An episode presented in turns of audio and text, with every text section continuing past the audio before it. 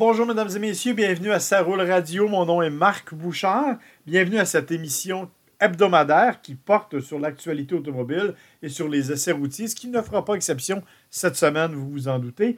Euh, cette semaine, cependant, je fais deux essais particuliers, celui de la BMW Z4, un petit roadster que j'ai littéralement adoré. Euh, tout à fait euh, humblement, j'ai vraiment tripé comme un enfant à conduire ce véhicule-là. Et l'autre, c'est l'Infiniti Q60. Écoutez, attendez, je vais vous donner le nom complet parce que je pense que ça vaut la peine. Alors, c'est l'Infiniti Q60 Highline Red Sport 400 Ti. Alors, on vous expliquera un peu ce que veulent dire tous ces éléments-là un peu plus tard en deuxième partie d'émission. Mais la première partie d'émission va être en, entier consacrée au Salon de l'Auto de Tokyo qui se déroule actuellement, dont les journées de presse avaient lieu un peu plus tôt cette semaine. Euh, non, cette année, je ne suis pas allé. Salon de Tokyo qui, rappelons-le, survient chaque deux ans. Euh, donc, cette année, je n'y suis pas allé mais quand même, il a été facile de suivre l'actualité de ce salon-là, qui est, ma foi, spectaculaire de bien des façons. C'est-à-dire que oui, à Tokyo, on présente toutes sortes d'éléments vraiment particuliers, des prototypes un peu flyés, des choses comme ça, mais pas nécessairement beaucoup de véhicules de production et évidemment aucun véhicule coréen, aucun véhicule européen et aucun véhicule américain. Donc, ça limite bien sûr à l'industrie japonaise, ce qui fait qu'au Salon de Tokyo, on retrouve à la fois des voitures, bien sûr, mais aussi des camions, des outils, des pièces. Euh, tout est là incluant aussi les motos, bien entendu. Donc, ça donne un salon qui est assez différent de ce à quoi on est habitué. C'est quand même intéressant à suivre parce qu'on a quand même présenté des affaires, pas mal d'affaires cette année au Salon de Tokyo. Euh, et évidemment, je pense que le, le, véhicule le plus attendu, celui que tout le monde voulait voir, c'était le Mazda MX-30. Bon, on est rendu dans les 30 chez Mazda. Euh, ça donne une idée de, la taille du véhicule. En fait, c'est le premier véhicule 100% électrique de la compagnie japonaise.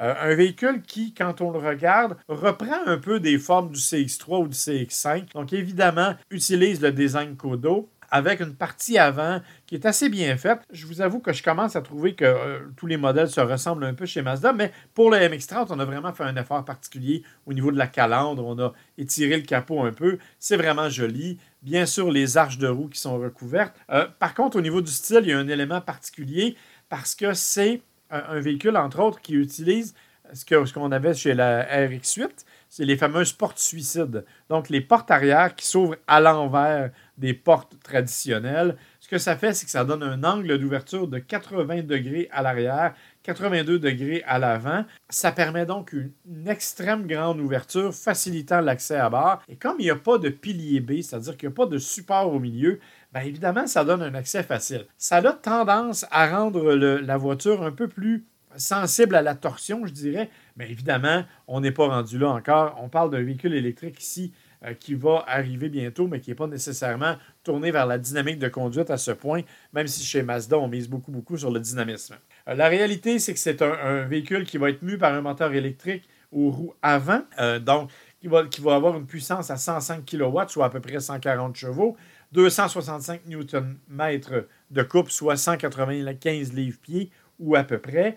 La particularité, et vraiment ce qui m'a un peu étonné, c'est la décision de Mazda de ne pas embarquer dans l'espèce de loterie de celui qui va fournir le plus d'autonomie. En fait, on arrive avec une batterie euh, lithium-ion refroidie au liquide de 35,5 kWh. C'est à peu près la moitié de ce qu'on retrouve dans les Kona, par exemple, à 64 kW. Oui, il y en a des plus petites, mais quand on arrive. Donc, ce que ça veut dire, en fait, c'est qu'on va avoir une autonomie d'à peu près 200 km. Cependant, euh, on aura en option un moteur rotatif, et c'est le retour du moteur rotatif avec un seul rotor qui n'aura aucune connexion mécanique avec les roues. Donc, littéralement, ce sera une génératrice embarquée euh, qui va euh, animer ça, qui va permettre donc évidemment d'augmenter l'autonomie. Euh, c'est vraiment particulier comme véhicule. J'ai bien hâte de voir ce que ça va donner. On n'a pas confirmé de date d'arrivée en Amérique de ce véhicule-là, mais c'est quand même quelque chose qui devrait être assez intéressant. Toujours intéressant, toujours du côté électrique. Chez Nissan, on avait présenté une espèce de petit concept IMK qu'on a vu euh, d'avance, mais on avait gardé une petite surprise qui s'appelle le Nissan Aria. Le Aria, en fait, c'est le mélange entre la Leaf et le Rogue.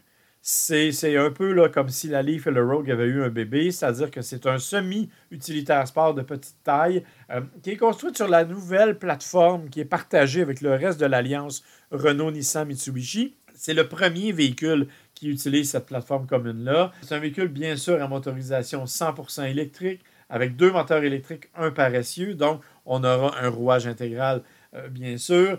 On ne connaît que peu de choses, en fait, au niveau de la mécanique, parce qu'on n'a pas donné de détails, mais on sait cependant qu'on euh, mise sur une autonomie de 600 km, cependant, selon l'évaluation européenne. On sait que c'est à peu près 30% de moins chez nous, donc on va parler de 400 km ou à peu près chez nous, ce qui serait tout à fait raisonnable et dans l'air du temps. Euh, on dit que le modèle de production serait prévu pour 2022. Euh, et la particularité, c'est que si vous allez voir les photos de ce Nissan Aria, vous allez voir qu'il a un style assez épuré, l'intérieur et tout. Et les porte-paroles de Nissan ont dit, ben, il est à 95% proche de la réalité. Alors, si effectivement Nissan nous amène un véhicule comme celui-là, ce sera particulier, mais ce sera plutôt joli, il faut bien l'avouer. Euh, Toyota a frappé fort au Salon de Tokyo, avait frappé d'une part avec le, la Mirai de nouvelle génération. On en a parlé, elle est superbe, on l'a vu depuis quelques semaines déjà. Mais ils sont arrivés avec d'autres choses. Entre autres, un petit véhicule qu'ils ont appelé le BEV, euh, qui est en fait inspiré de la iRoad, un ancien prototype que Toyota avait présenté déjà. Euh, en fait, ce, nouveau BEV, c'est particulier parce qu'on dit qu'on va le voir beaucoup au cours des prochains mois. Ce serait le véhicule qui va servir à transporter des gens sur le site des Jeux olympiques de Tokyo. Donc, on verra ce que ça donne. Mais évidemment, on ne transportera pas beaucoup de monde. C'est tout petit, c'est minuscule. Par contre, un véhicule qui a vraiment frappé l'imagination, c'est le LQ euh, qui a été présenté aussi au Salon de Tokyo. Et là, vraiment, on est davantage dans quelque chose d'élaboré. en termes de design, je vous laisse juger ça par vous-même. Je pense que vous allez être assez grand pour le faire, mais pas nécessairement approuver tous les détails. Vous allez voir que c'est assez flyé. Par contre, il y a des choses vraiment, vraiment intéressantes au niveau technologique. Entre autres, une nouvelle version d'une intelligence artificielle euh, qui va vraiment travailler beaucoup, beaucoup en collaboration avec le, avec le conducteur. Euh, donc, ça va permettre, entre autres, euh, d'améliorer toutes les notions d'interaction avec les commandes vocales. On va pouvoir euh, créer des environnements qui vont allier à la fois la musique, la température, les couleurs. Donc, on va vraiment miser, miser là-dessus. Ça s'appelle Yui. En tout cas, excusez mon japonais, mais Yui, un espèce d'expert conseiller. Il y a aussi, bien entendu, une autonomie de niveau 4, donc un véhicule qui va être largement automatisé et qui va aussi avoir un système de valet parking automatisé, donc euh, qui va littéralement venir vous reconduire à la porte du restaurant et qui va aller se stationner de lui-même. Euh, bon, évidemment, encore une fois, je n'ai pas vu comment ça marchait. On nous dit que ça utilise entre autres des caméras, des sonars, des radars, euh, une carte routière et bien entendu un accès aux caméras des stationnements parce qu'évidemment, il faut être en mesure de détecter la place. Euh, mais bon, on, verra, là, on n'est pas rendu là. Euh, même chose au niveau de l'affichage tête haute, toujours dans le LQ, un affichage tête haute qui met à profit la réalité virtuelle. Euh, donc, encore une fois, une espèce de vision 3D. on verra ce que ça va donner, mais c'est plutôt prometteur. Il y a aussi les sièges. Ça, j'ai trouvé ça intéressant parce que les sièges vont travailler notamment avec l'intelligence artificielle pour être en mesure de vous appuyer dans ce que vous voulez. Donc, quand la voiture va être en mode relax, par exemple, que c'est elle qui conduit, ben, le siège va se placer en conséquence et il y a des espèces de coussins gonflables à l'intérieur qui vont pouvoir se gonfler ou se dégonfler pour assurer le maximum de confort aux, occupants. Euh, évidemment, ça va être la même chose quand il va être le temps de vous réveiller. Là, on va placer dans une autre position et le siège va s'assurer que vous soyez tout à fait prêt à conduire. Et bien sûr, euh, dans les sièges, vous avez tous les systèmes d'air conditionné qui vont euh, assurer que la température est la bonne. Et on continue comme ça, il y en a tout plein, là, euh, une nouvelle interface à tous les niveaux. il y a toutes sortes d'affaires. Et une particularité, et ça je trouve ça très drôle, ce sont les lumières. C'est-à-dire que les lumières comportent des, des, On dit qu'il y a un million de miroirs qui sont impliqués dans les lumières au, au et que ces petites technologies-là vont permettre d'afficher à peu près n'importe quoi sur la chaussée avec la lumière. Donc, évidemment, euh, une autre particularité assez unique de cette Toyota LQ. Toyota était un peu déchaîné, mais Lexus l'était tout autant en présentant la LF30 électrifiée. un véhicule qui bon, n'a rien d'un véhicule de production là, avec des ailes de mouette, des, des portes en ailes de mouette qui s'élèvent au-dessus. Un véhicule qui est long de 5 mètres de long, qui est évidemment autonome, électrique. Euh, dit-on, avec une capacité d'autonomie de 500 km ou à peu près, euh, vitesse 0-100 en 3,8 secondes. Bref, un véhicule qui est euh, à peu près, qui correspond à peu près aux mécaniques actuelles. La grande particularité, bien sûr, c'est le cockpit, la façon dont c'est fait. c'est des moteurs roues. Donc, évidemment, c'est une technologie qu'on essaie de développer, dont on parle depuis longtemps, mais qui n'a jamais été vraiment efficace. Et euh, un système qui s'appelle le Lexus Advanced Posture Control, qui permet de contrôler la dynamique de la voiture en jouant avec le, transfert de poids et tout ça pour être capable de garder la voiture le plus stable possible. Et finalement, la recharge. Recharge qui va être faite par induction et non par branchement. Donc, euh, ça, c'est euh, une particularité Lexus. Chez Mitsubishi, on a présenté le MyTech. Euh, le MyTech, c'est un espèce de dune buggy euh, extrêmement musclé, extrêmement massif, qui est vraiment conçu pour le hors-route. La particularité, cependant, c'est qu'il va être propulsé non pas par une, motorisation électrique, mais par une turbine à gaz ultra compacte. Oui, ça va être un moteur électrique, mais la turbine à gaz, elle est là pour fabriquer de l'électricité. Donc, c'est littéralement une génératrice. La particularité, c'est que la turbine à gaz, elle est capable de consommer du diesel, du kérosène, de l'alcool, bref, à peu près n'importe quoi.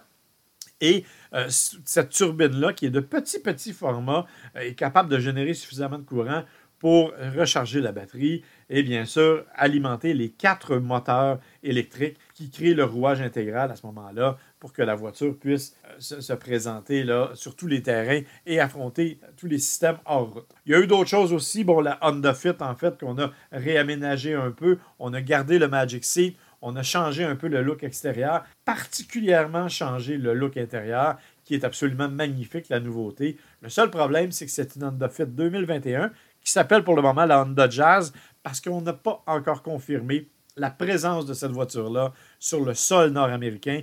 Parce qu'évidemment, même si elle est un peu populaire au Canada, aux États-Unis, on est moins intéressé par ce genre de véhicule-là. Donc, pour le moment, il n'est pas question, mais peut-être qu'elle viendra euh, ici, mais ce serait bien dommage de ne pas l'avoir parce qu'elle est vraiment réussie. Subaru a été très tranquille au Salon de Tokyo. Ils ont présenté la Levorg, qui est une espèce de familiale. Le nom est un peu particulier, mais c'est encore une fois un prototype, donc euh, on sait que ça ne viendra pas chez nous. Ça, c'est une des particularités. Euh, on a ajouté le EyeSight là-dessus, qui est le, système de, technologie de sécurité de Subaru, mais rien de vraiment particulier. Et on sait pertinemment que la Levorg ne sera jamais vendue en Amérique. En tout cas, ça fait absolument pas partie des plans. Et un, véhicule dont je voulais parler, parce que honnêtement, il faut le voir, moi je l'ai beaucoup aimé en termes de look, c'est le Suzuki Anare.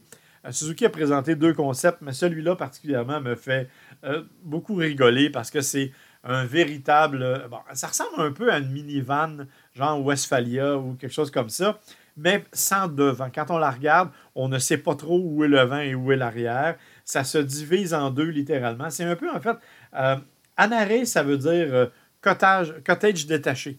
alors vraiment, c'est un véhicule qui s'ouvre en deux latéralement. C'est assez particulier. Je trouve ça intéressant de voir que Suzuki est quand même très actif du côté des euh, prototypes.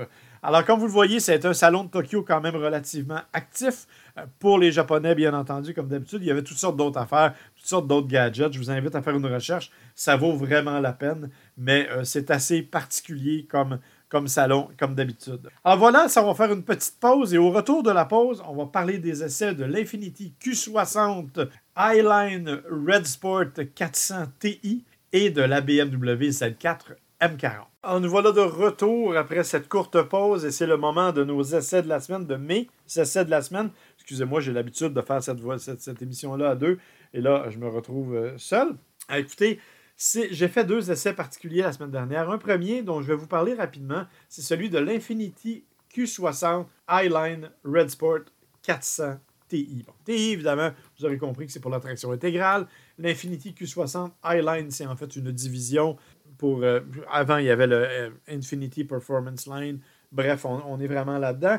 Et euh, bien sûr, le Red Sports, parce que c'est la version la plus, la plus puissante de l'Infinity Q60. 400, ben, c'est tout simplement le nombre de chevaux qui se retrouvent sous le capot de ce véhicule-là, qui est doté d'un moteur V6 3 litres, 400 chevaux, je vous l'ai dit, 350 livres pieds de coupe, bien sûr un moteur turbo, qui est jumelé à une boîte automatique 7 rapports et à un rouage intégral. Il faut que je vous dise dès le départ que pour moi, la Q60, c'est probablement la plus belle Infinity du marché. C'est une voiture qui est vraiment jolie, qui a vraiment un look euh, féroce, particulièrement dans cette déclinaison-là.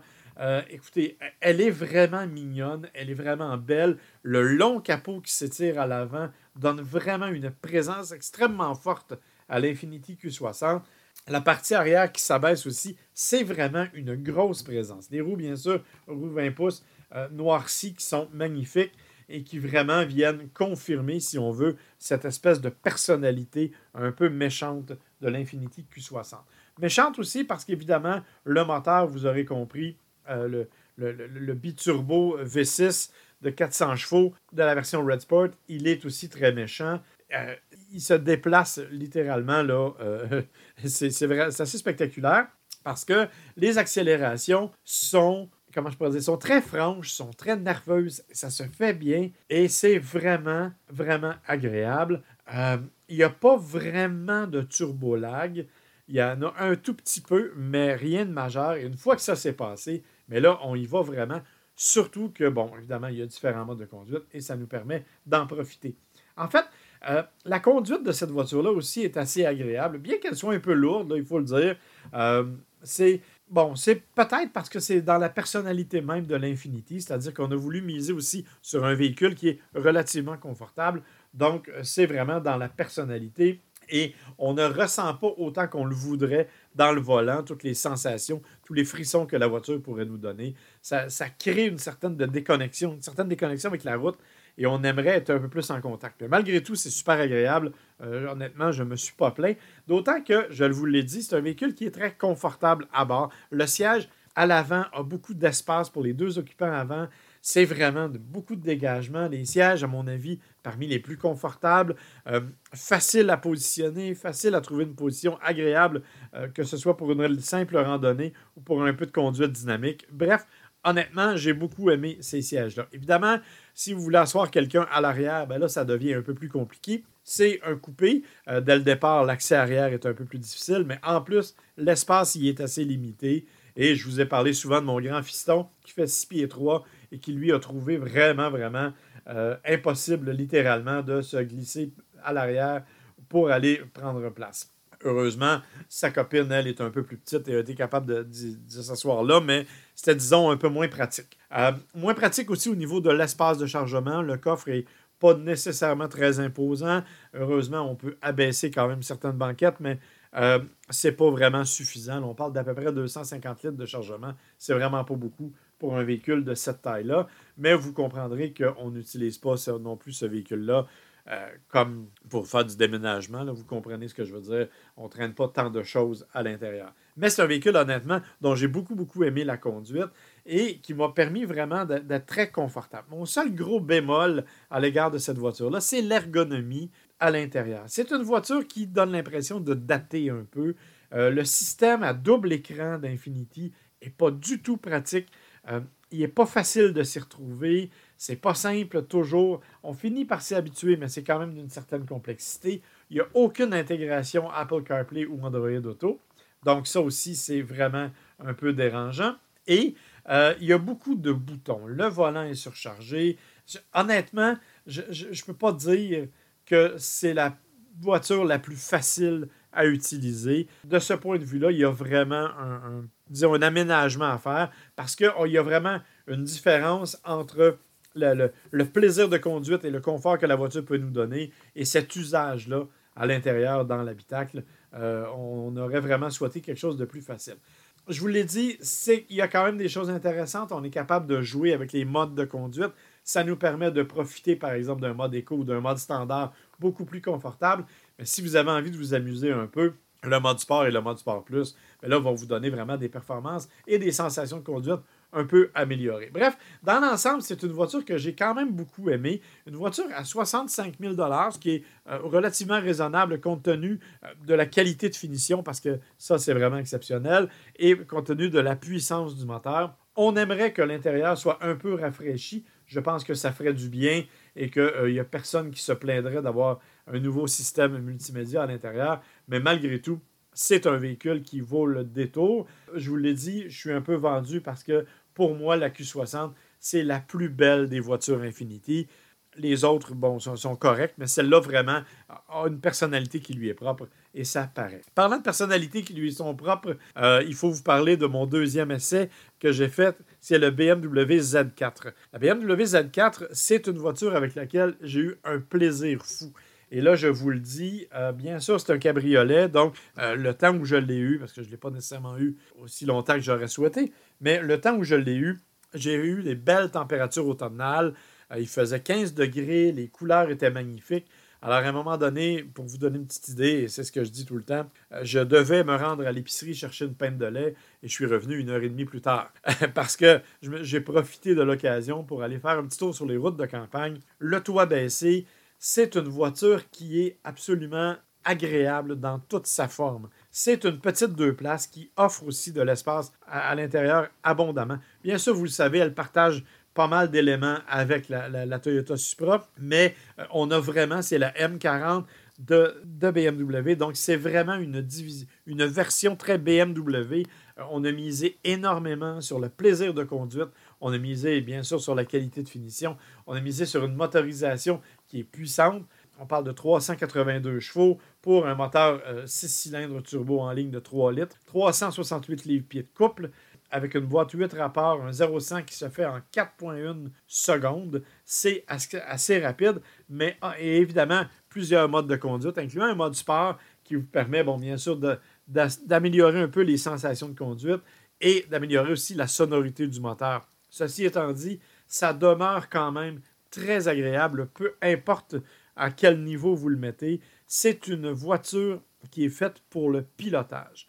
C'est un jouet hyper agréable qui vous permet d'enfiler les virages avec un dynamisme, avec un enthousiasme, honnêtement, que je n'avais pas eu depuis longtemps. C'est. Euh, puis écoutez, je vous, je vous dis, c'est une voiture sport, mais qu'on n'est pas obligé de conduire en mode sportif, pas du tout, pour l'apprécier. Euh, c'est vraiment une voiture qui se laisse conduire toute seule. C'est une auto que moi, j'ai beaucoup, beaucoup aimé. Euh, en termes de style aussi, bien sûr, euh, on est tout à fait dans le BMW. On a gardé, entre autres, les blocs optiques avant, la calandre qui sont typiques à BMW. Euh, bien sûr, les proportions, le long capot et tout ça. c'est vraiment, vraiment joli. L'habitacle, écoutez, ça demande un roadster. Là. il y a de la place. moi, j'avais de la place en masse mais euh, c'est pas. puis on n'est pas coincé, pas du tout. On a aussi amélioré, bien sûr, le système multimédia. Euh, ça aussi, c'est intéressant parce que l'ancien système BMW n'était pas nécessairement facile. Il peut comprendre les commandes vocales, même si j'ai eu un petit peu de misère à me faire comprendre, je l'avoue. Euh, peut-être que mon français n'était pas assez clair pour elle. Bref, c'est vraiment une auto qui est amusante à conduire, qui est super belle c'est une voiture que l'on peut apprécier, peu importe son mode de conduite, peu importe ce qu'on a envie d'en faire.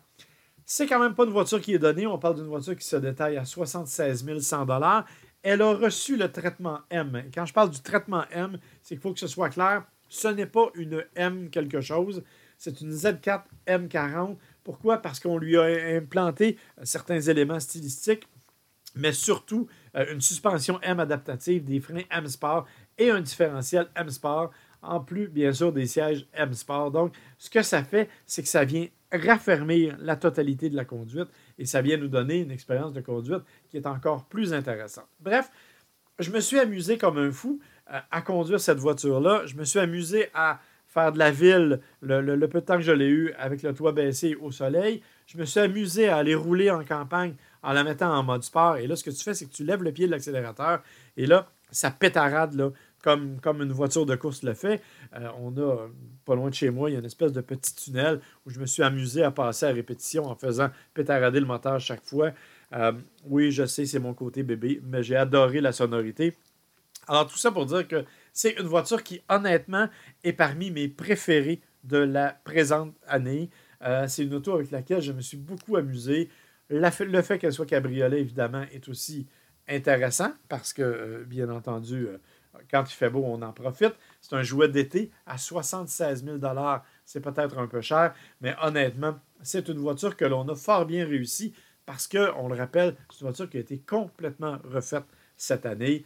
Euh, et c'est vraiment, vraiment une belle, belle réussite de ce point de vue-là. Bref, euh, honnêtement, je l'ai dit, la Z4, c'est une des voitures euh, avec laquelle je me suis le plus amusé cette année. bien sûr, elle a des défauts, là, et les puristes vont chialer parce qu'il n'y a pas de boîte manuelle. on en a parlé abondamment. mais bon, dans l'ensemble, ça demeure un petit roadster qui est vraiment plus que désirable plus qu'intéressant, plus qu'agréable, euh, celui avec lequel j'ai eu le plus de plaisir cette année. Bref, honnêtement, une belle réussite pour BMW. Alors voilà qui met fin à cette émission. Je vous rappelle que vous pouvez bien sûr nous écouter sur le site de saroulradio.com, euh, partager vos commentaires sur la page Facebook, m'écrire à info à. Un merci tout spécial à mon ami Luc Desormeaux, qui, même s'il n'est plus en onde avec moi, continue de faire le montage chaque semaine et la distribution de cette balado-diffusion. Euh, bien sûr, on est toujours disponible aussi sur les ondes de sportradio.ca ou de Radio Média Plus, deux radios Internet avec qui on est partenaire depuis longtemps. Vous pouvez nous télécharger sur, euh, bien sûr, Apple, sur Google Store ou sur euh, Spotify. Vous pouvez vous abonner, ça nous fait toujours plaisir. Et bien entendu, vous pouvez me contacter directement par ma page Facebook à Marc Bouchard. Euh, sur Twitter par Marc Souligné Bouchard ou ailleurs sur Instagram, Bouchard Souligné Marc. Alors, je vous remercie beaucoup d'avoir été à l'écoute une fois de plus et on se reparle la semaine prochaine.